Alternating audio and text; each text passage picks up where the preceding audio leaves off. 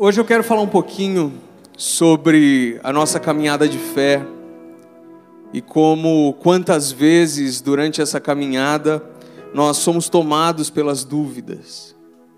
Como filhos de Deus, é comum nós repetirmos que nós temos esperado em Deus. E isso é muito bom. Por todos os salmos nós lemos o salmista repetindo isso, espera em Deus, confia em Deus, e isso é muito bom. Mas nós precisamos constantemente analisar as nossas vidas e entender se nós não temos falado isso como uma forma de mascarar os nossos medos, de mascarar a iniciativa que nós podemos tomar, de mascarar aquilo que nós colocamos como incredulidade.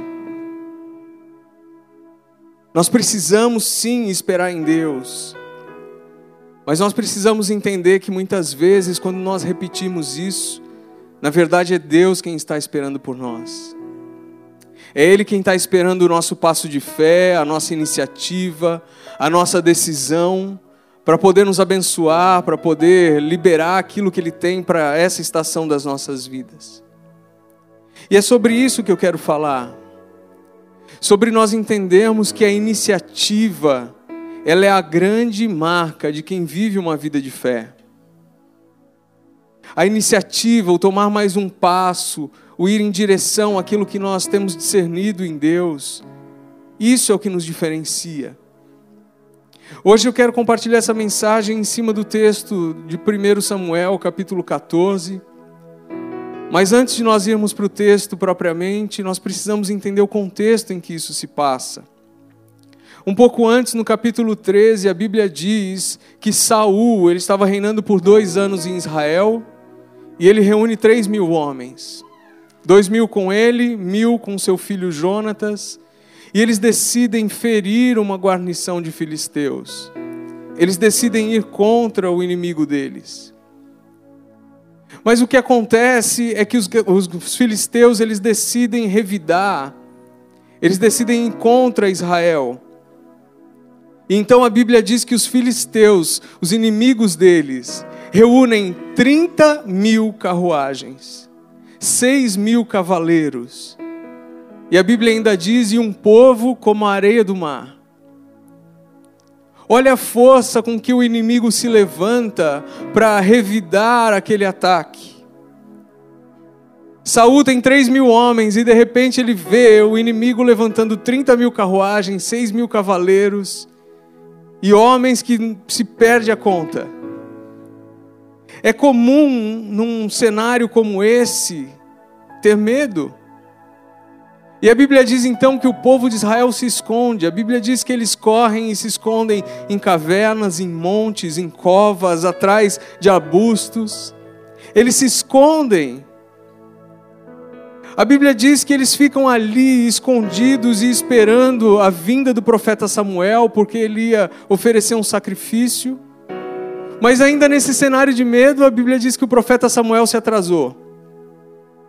Então Saul decidiu ele mesmo apresentar aquela oferta. Saul teve uma iniciativa, claro.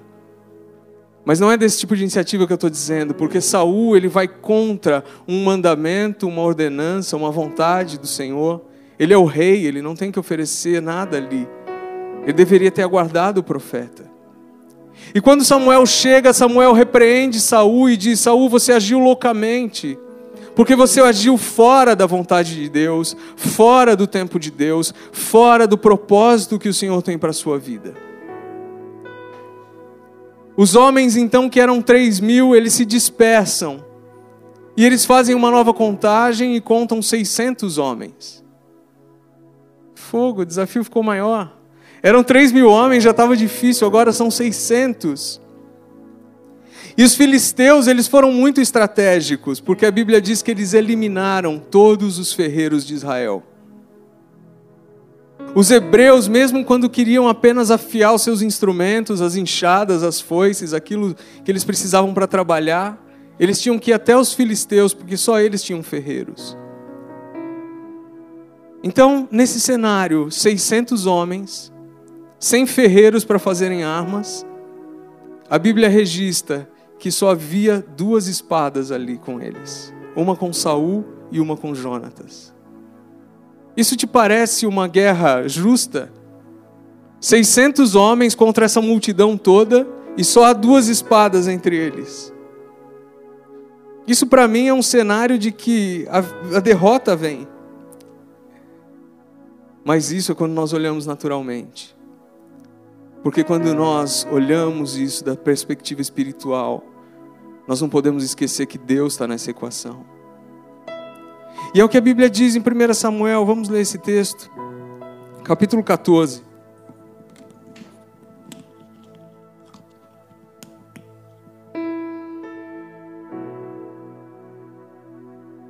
A partir do versículo 1.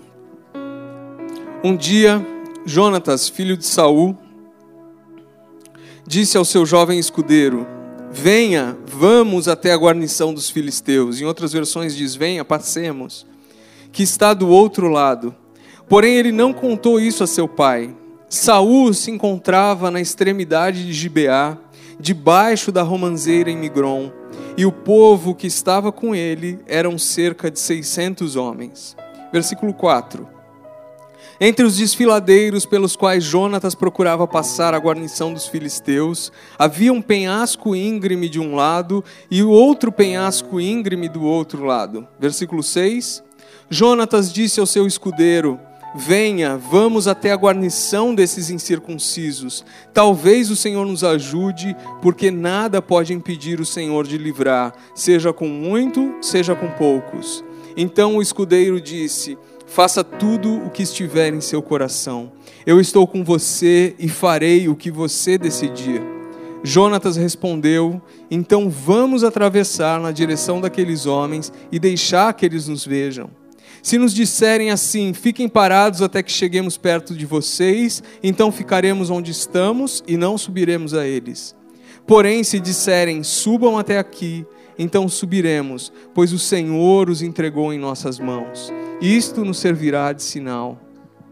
Quando os dois se deixaram ver pela guarnição dos filisteus, estes disseram: Eis que os hebreus estão saindo dos buracos onde estavam escondidos.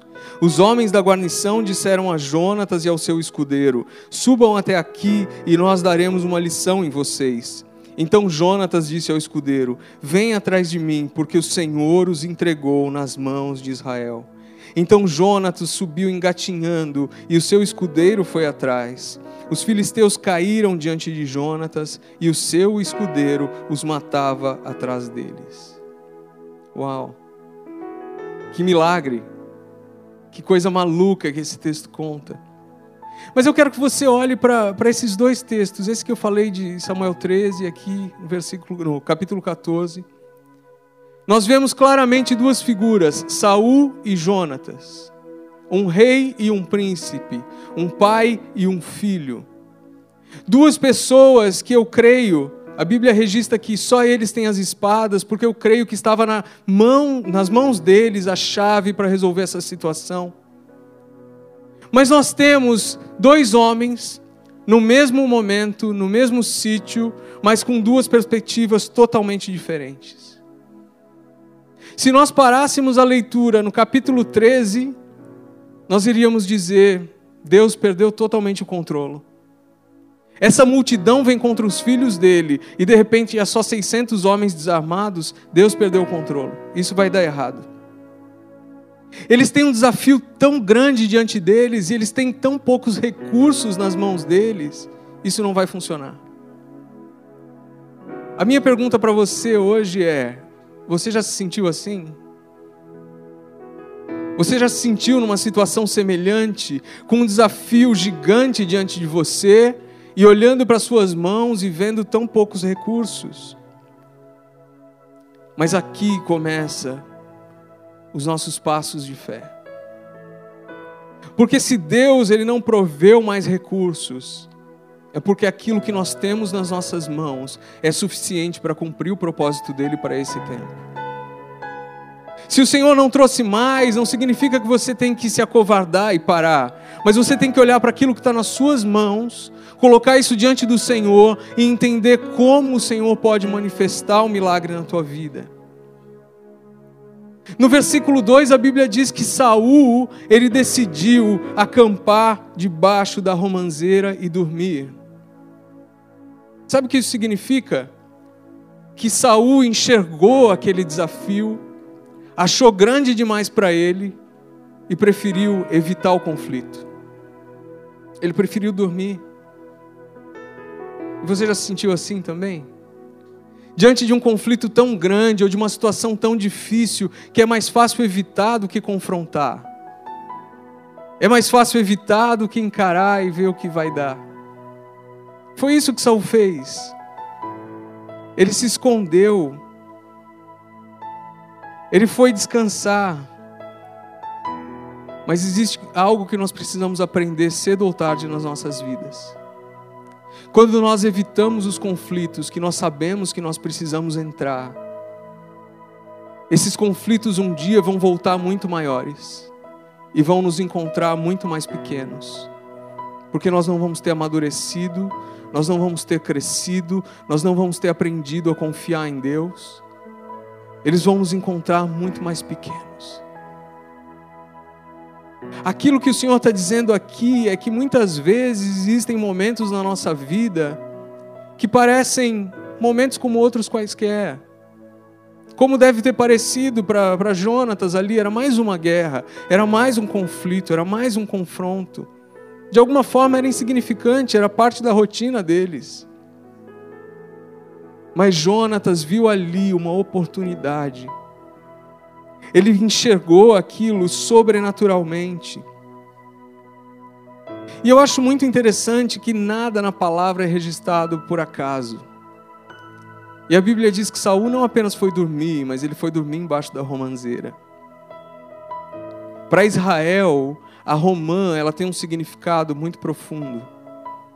Os hebreus eles acreditam que a romã ela carrega 613 sementes e que cada uma dessas sementes representa um dos mandamentos da Torá. Eu creio que esse texto ele aponta não só para Saul evitando conflito, mas para Saul se refugiando debaixo da lei, da religiosidade. E existe um confronto muito claro, porque no versículo 6 a Bíblia diz que Jonatas, ele decidiu agir. E a decisão dele ele traz a razão dela, ele diz assim: porque nada pode impedir o Senhor de livrar, seja com muitos ou com poucos. Jonatas ele não se esconde na religiosidade, mas ele olha para o relacionamento que ele tem com Deus. Ele diz: Eu sei quem é Ele. Eu sei que o Senhor é fiel. Eu sei que Ele pode fazer com muitos ou com poucos, com três mil homens ou com seiscentos homens desarmados. Não importa, eu sei que Ele pode fazer. Saul, ao contrário, Saul ele se esconde naquilo que ele já havia vivido. A resposta que Saul traz para o problema é baseada nas frustrações que ele já passou. Mas também isso nós precisamos aprender em algum momento da nossa vida. O nosso destino ele está diante de nós. Ele não se baseia naquilo que nós vivemos até aqui, mas ele se baseia no fruto das decisões que nós tomamos agora. Não importa se você viveu uma vida de pecado até aqui, se hoje você decide se arrepender, o teu futuro é diferente. Não importa se você viveu uma vida de frustração, se hoje você decide tomar um passo de fé diante daquilo que você sabe que é o propósito de Deus para a tua vida, Ele vai responder com fidelidade. Quando nós estamos diante de uma oportunidade como essa que Deus cria, nós temos uma decisão para tomar. Ou nós, nós ignoramos isso e esperamos que Deus levante outro, ou nós decidimos aceitar o desafio e ver o Senhor fazendo algo milagroso em nós e através de nós. E eu creio que, como igreja de Cristo, nós estamos exatamente nesse momento num momento de decisão nós podemos nos refugiar no nosso medo, no nosso passado, ou nós podemos tomar iniciativa, ser ousados, entender aquilo que o Senhor tem para esse tempo e ver o milagre de Deus. Essa é a decisão que nós precisamos tomar todos os dias. Se nós vamos assumir o risco de viver pela fé, porque não deixa de ser um risco, ou se nós vamos viver uma vida de arrependimentos. Esse texto ele deixa claro cinco pontos que nós precisamos entender. E o primeiro é sobre iniciativa. Tudo na sua vida vai ser fruto de uma decisão pessoal. Tudo na sua vida vai ser fruto da sua própria decisão. Não importa se o seu pastor é ungido, se ele é um homem de Deus, se o teu marido é um homem íntimo do Senhor, não importa. Importa o que você faz com a sua vida, a decisão que você toma, a forma como você olha para as coisas que estão diante de você, e talvez você não conheça todo o contexto, todos os pormenores, mas você decide que precisa fazer algo. Jonatas, ele não sabia aquilo que ele ia encontrar. Você acha que ele tinha certeza de tudo que ia acontecer? Claro que não. Mas ele sabia que algo precisava ser feito. Ele sabia que ficar sentado esperando mais sete dias não ia resolver nada. Ele sabia que estava nas mãos dele. E presta atenção como às vezes algumas coisas são tão simples. São duas palavras que ele fala com o jovem escudeiro. Não é uma grande revelação do céu, são duas palavras que mudam a história de Israel. Ele vira para aquele menino e diz assim: Vem, vamos. É só isso. Vem, passemos. É só isso. Isso me lembra muito as palavras de Cristo. Vem, segue-me. É só isso que você precisa. São duas palavras que podem mudar a tua vida. Eu acho que muitas vezes o nosso problema como cristãos é que nós nos concentramos muito em não fazer o que é errado e esquecemos de focar em fazer o que é certo. E Tiago fala sobre isso, ele diz assim: aquele que sabe fazer o bem e não faz, peca. O Espírito Santo, ele habita em você. O Espírito Santo, ele conduz a tua vida. Então, com certeza, você está discernindo em Deus algo que você precisa fazer nesse tempo. E muitos ficam paralisados não por falta de oportunidades, mas talvez por excesso delas. Há tantas oportunidades à nossa volta que nós começamos a tratar isso como algo qualquer, como mais um dia, como mais um, uma situação. Quando nós olhamos para esse texto, nós vemos Saul, o rei, e Jonatas. Quem deveria tomar uma posição nessa situação? É o rei? Mas isso não impede Jonatas de agir. Porque ele sabe que o título do rei não significa que só ele pode tomar decisões. E quando nós olhamos isso para o nosso contexto como igreja, muitas vezes nós achamos que os títulos carregam responsabilidades exclusivas. Ah, eu não posso falar de Jesus porque eu não sou evangelista. Ah, eu não posso discipular ninguém porque eu não sou pastor. Você pode. A Bíblia diz: ide, pregai e fazei discípulos. Então a Bíblia diz que você deve evangelizar e você deve, de alguma maneira, pastorear alguém, ainda que você não tenha títulos para isso. Porque o Senhor, Ele tem nos comissionado, o Senhor tem nos capacitado, o Senhor tem nos liberado para viver isso. E essa declaração de Jonatas, ela é uma declaração de fé. Isso que ele diz no versículo 6, ele diz assim: Vamos até a guarnição desses incircuncisos. Lembra quem usa essa mesma expressão? Davi. Quando vai enfrentar Golias, ele diz: Quem é esse incircunciso? Ele está fazendo uma declaração de fé baseada na aliança que ele tem com o Senhor. Ele toma a sua decisão exatamente sobre isso. E nós precisamos ser um povo, nós precisamos ser uma igreja que aproveita cada oportunidade que nós temos diante de nós.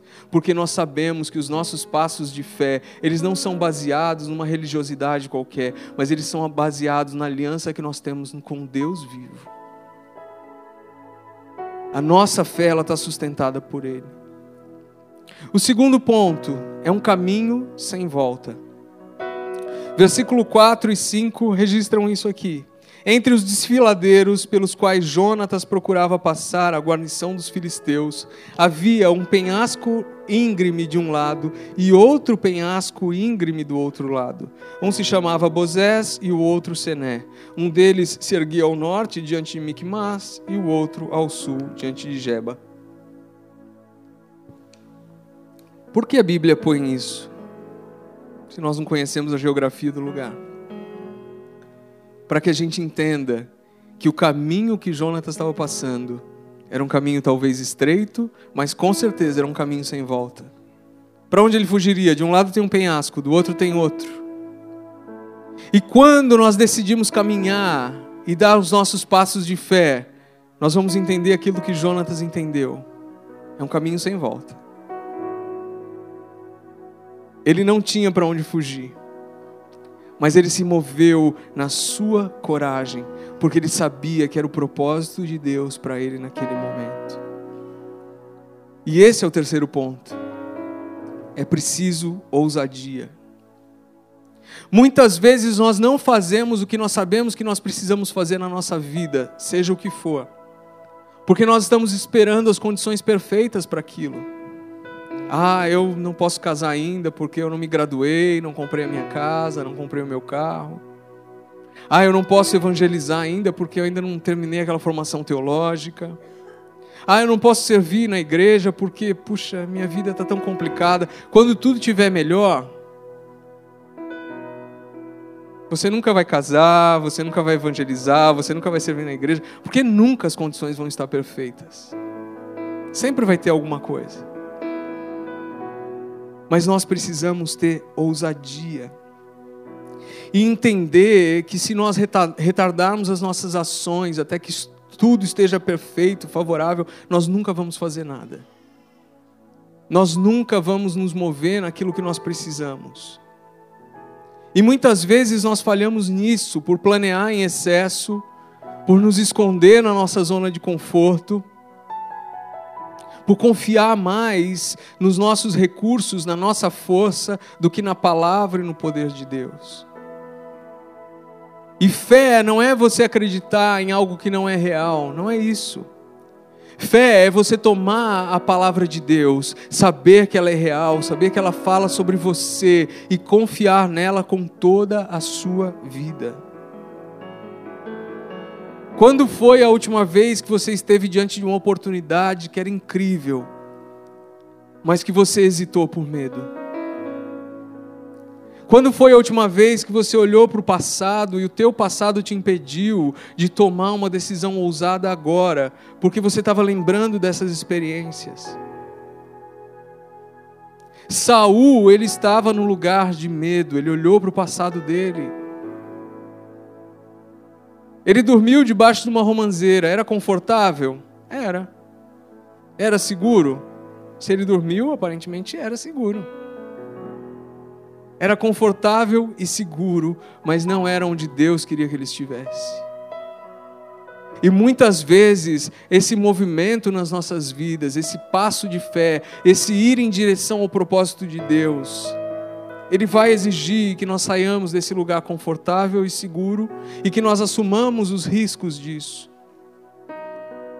E Jonatas diz assim no versículo 6: Jonatas disse ao rapaz que o acompanhava: Vamos até o acampamento desses filisteus pagãos. Pode ser que o Senhor nos ajude.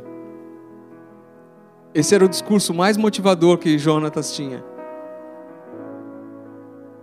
Ele não seria um bom palestrante hoje. Fala, vamos entrar nessa guerra contra essa multidão, só eu e você. Pode ser que Deus faça alguma coisa, não, não tenho muita certeza, mas pode ser que aconteça. Olha que coisa maluca. Para entrar numa guerra como essa, você tem que ter certeza de que o Senhor vai fazer algo. Eu não vou até ali me expor para. E além disso, Jonatas não sabe motivar e ele é um péssimo estrategista, porque a estratégia dele é assim, versículo 8: Então vamos atravessar na direção daqueles homens e deixar que eles nos vejam. Eu não entendo muito de guerra, mas eu, eu imagino que se você tiver escondido e fizer um ataque surpresa, é mais eficiente. Não, ele diz: vamos até ali e vamos deixar que eles nos vejam. Sabe por quê? Aqui nós chegamos no quarto ponto. É preciso se tornar visível. Jonatas, ele não estava mais pensando estrategicamente porque ele sabia que naturalmente só tinha um fim para aquilo, era a morte dele e do escudeiro. mas ele sabe que espiritualmente Deus pode fazer milagres e que isso não depende da força dele. Se ele se tornar visível diante do inimigo ou não, não importa, porque não é ele quem vai fazer, é o Senhor.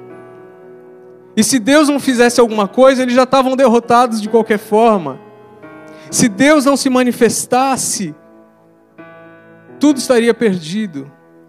E há um ponto das nossas vidas que nós precisamos decidir sair da nossa invisibilidade. Nós costumamos pensar que quando nós não somos vistos, nós estamos confortáveis e seguros. Não é assim com os miúdos na escola? A professora pergunta alguma coisa, o que, que miúdo faz? Se eu não olhar para ela, não vai olhar para mim. eu estou invisível. E a lógica disso para as nossas vidas é uma só. Nós pensamos que, ah, se ninguém me conhece exatamente, ninguém me critica. Se eu não expuser aqui a minha fé, se eu não falar o que eu creio, ninguém vai me criticar, ninguém vai me julgar por aquilo. Mas quando nós escolhemos esse caminho, as pessoas podem até pensar, ah, como ele é educado, entrou aqui, pessoa tão agradável, por que você não falou nada? Não falou nada, é agradável, tá quietinho, sossegadinho ali. Mas quando você expõe as suas opiniões, a sua fé, quando você se manifesta, quando você se torna visível, você permite também que Deus seja visível na tua vida. E foi exatamente isso o que Jonatas fez ali. Ele se tornou visível. Então, o milagre de Deus foi visível, a manifestação de Deus foi visível. E mais uma vez, na Bíblia não há nada registrado sem propósito. E no versículo 13 diz assim: Então Jonatas subiu engatinhando e o seu escudeiro foi atrás. Como se engatinha? Não é com o joelho e com as mãos no chão? Significa que Jonatas, ele estava tão vulnerável que se ele fosse atacado naquele momento, ele não teria nem como se defender. Ele não estava com a espada nas mãos, ele não estava em condições de reagir mas ele sabia que Deus era a única segurança e a única defesa que ele precisava. Naturalmente, nós sempre vamos estar vulneráveis, mas o que importa é como espiritualmente nós estamos. Se nós estivermos no centro do propósito de Deus para as nossas vidas, nós estamos seguros, ainda que nós estejamos visíveis para o nosso inimigo, ainda que nós estejamos com as nossas mãos, com as nossas pernas ocupadas, nós estamos seguros. E o quinto ponto, avançar até ouvir não. Antes deles escalarem, os filisteus não estavam os vendo. E o versículo 11 diz assim: Quando os dois se deixaram ver pela guarnição dos filisteus, estes disseram: Eis que os hebreus estão saindo dos buracos onde estavam escondidos. E depois eles dizem: Não, subam aqui, que nós vamos dar uma lição em vocês. O segredo de Jonatas é que ele aprendeu a avançar até ouvir o não de Deus. Às vezes nós ficamos esperando ouvir o sim de Deus para avançar, mas é o contrário. A Bíblia diz, por exemplo, que Paulo ele queria muito ir para Macedônia e ele tomou a iniciativa de ir para Macedônia várias vezes, mas ainda não era o tempo de Deus para aquilo. E a Bíblia diz claramente: o Espírito Santo o impediu e o Espírito de Jesus o impediu. Isso quer dizer que quando você tentar insistir em algo que não é de Deus, ele vai te avisar. Mas você já tem o sim dele, porque ele diz: ide e pregai. Ide, só vá. E há algo mais interessante aqui, eu quero terminar aqui. Esse texto ele registra mais de uma vez que Jonatas não é que ele não estava sozinho, mas ele estava com um escudeiro que era o quê? Jovem, a Bíblia diz. Jovem. E aqui existe algo que nós precisamos nos agarrar. Porque a Bíblia faz questão de registrar que ele era jovem. Porque ele não estava seguindo Jonatas apenas porque ele precisava. Mas o coração e a alma dele estavam com Jonatas. Ele via algo diferente nele, ele via uma manifestação de Deus na vida dele. E isso é tão forte que ele diz: Jonatas, o que você decidir, está decidido. O que você for fazer, eu vou junto. existe uma geração que sempre vai estar com os olhos em nós. Existe uma geração mais nova que sempre vai buscar alguém para se inspirar. Existe uma geração que sempre vai buscar alguém que está se movendo naquilo que é de Deus para se mover junto. Então, quando nós tomamos um passo de fé, isso não tem a ver só com a nossa vida, mas tem a ver com as pessoas que estão à nossa volta, estão buscando alguém em quem se inspirar e elas veem o Senhor se movendo na sua vida e elas decidem ir no mesmo caminho. É sobre isso que essa palavra está dizendo sobre a nossa iniciativa, a nossa ousadia, a nossa fé ser inspiradora e provocar transformações na nossa vida e na dos outros. E a Bíblia diz que quando Jonatas saiu do acampamento, ninguém sabia. Mas a decisão de Jonatas trouxe uma vitória também para eles. Muitas vezes a decisão da tua vida vai trazer salvação, cura, restauração para outras pessoas que nem imaginam, pela fidelidade do Senhor com você. Quero orar com você, feche seus olhos.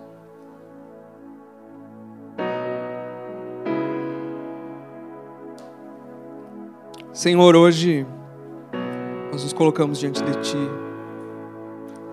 E nós queremos te pedir perdão, Pai pelas vezes em que nós baseamos as nossas decisões no nosso medo, na nossa incredulidade, nas nossas frustrações do passado, e nós esquecemos que o Senhor continua no mesmo lugar em que o Senhor sempre esteve, reinando sobre todo, todas as coisas, sobre toda a eternidade.